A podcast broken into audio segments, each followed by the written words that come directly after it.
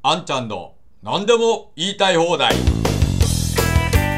皆さんこんにちは。あんちゃんこと安藤博です。本日もあんちゃんの何でも言いたい放題ということでお話をしていきたいと思います、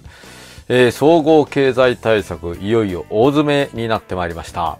月曜日の報道されている数字では26兆円台だということでしたけれども、まあ、今日の報道では29兆円台まで膨らんでおりまして、えー、この1週間の間、まあ、1週間かからない、もうこの3、4日ぐらいの間に、まあ、相当おそらく自民党内の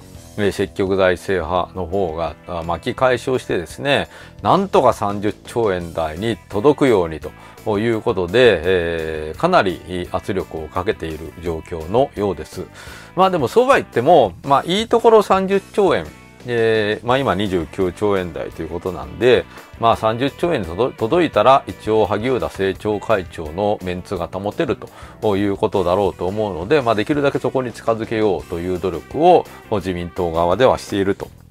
まあそういうことだと思うんですね。で、まあいろんなことが積み増されていると思いますし、それから鈴木大臣には昨日の夜にえ総理からもっと積みますようにという指示があったということなので、えー、まあ総理からの指示ですから、まあそんなにないがしろにはできないということです。それで、まあ問題なのはですね、ここなんですね。これ、えっ、ー、と、TBS の記事が今日の昼間に配信されておりまして、こういうふうに書いてあるんですけれども、政府関係者は兆円単位で額を膨らますのは難しいと話していて、後から使い道を決められる予備費を積みます方向でギリギリの調整が続いていますと。まあ、そういうことで、えー、あの締めくくられているんですけれども、この予備費といえばですね、あの私が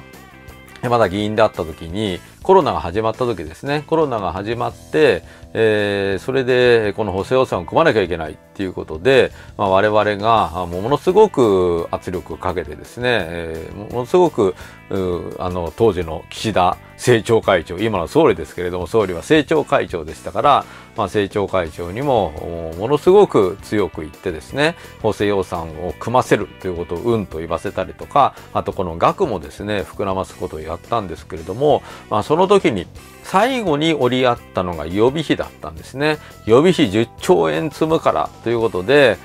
まあ本当だったらもうこれでも全然足りないんだけどもまあ一応その額を貸し取るだけでよしとしようかという感じで、えー、我々は矛を収めたと、まあ、そういう経緯があります。でもその後この予備費どうなったかというと結局積まれただけで使われなかったんですよね。だから、まあ、結局ねこの財務省はその時に何を学んだかというと国会議員がうるさい時は予備費積んどけと。で、予備費積んどきゃ、あいつらは使い道なんてそこまで深追いもしないし、使うか使わないかっていうのは結局政府の中で決めるんだから、予算の枠さえ作っとけば、あいつらは、国会議員は黙るから、もうとりあえず予備費だけ積んどけ。もうそれでいいよ。もうとりあえずもうあの時やっちゃったから、もうその同じ路線でもういいよいいよもうそそれでないともうこれ進まんし予備費積んどけということで、えー、今回も予備費を適当な金額を積んで、はい、政調会長のおっしゃる通り30兆円を超える予算にしました。もう必死で頑張りましたよ、財務省は。もう本当にね、えー、先生方の意向を組んで、えー、30兆円超えるようにもいろんなところからも内地を絞って組ませていただきました。30兆円ちゃんと超えてきました。ね。だから、我々の言うことも少しは聞いてくださいね。今度は消費税増税ですよ。というような、そういう段取りをしているような気がするんですね。で、結局この予備費で騙されてですね、予備費積んだはいいけれども、結局これ見せかけの予算で使われませんでした。そして、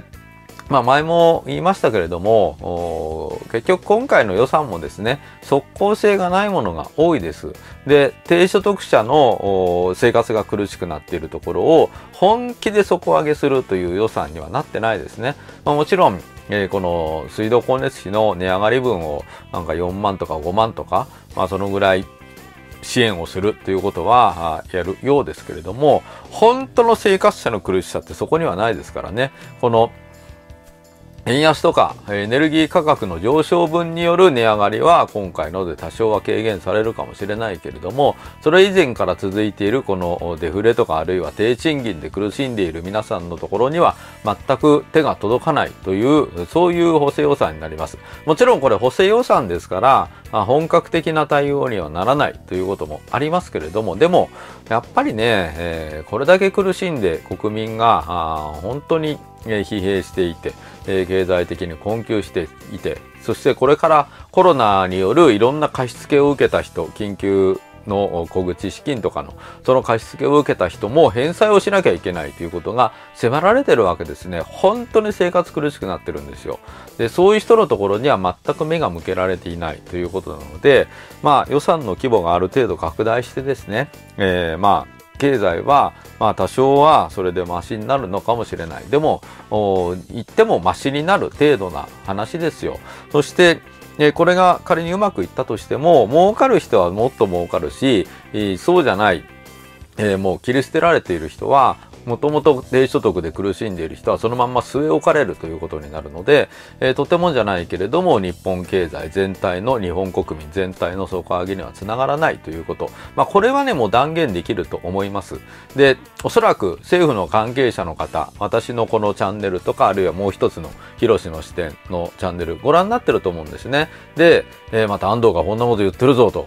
ね、だからもうちょっと積み増さなきゃいけないみたいなことは、まあおそらく少しは考えてるんじゃないのかなと思います。でも、あえて申し上げておけば、今回の予算では全く国民が救われることはありませんので、えー、まあ残念ながら支持率がこれによって上がるということはないなということも申し添えておきたいというふうに思います。はい。ということで、本日もご覧くださいましてありがとうございました。ぜひ皆さん、チャンネル登録と高評価をよろしくお願いいたしますます。それでは、あんちゃんの何でも言いたい放題。また次回お会いいたしましょう。ありがとうございました。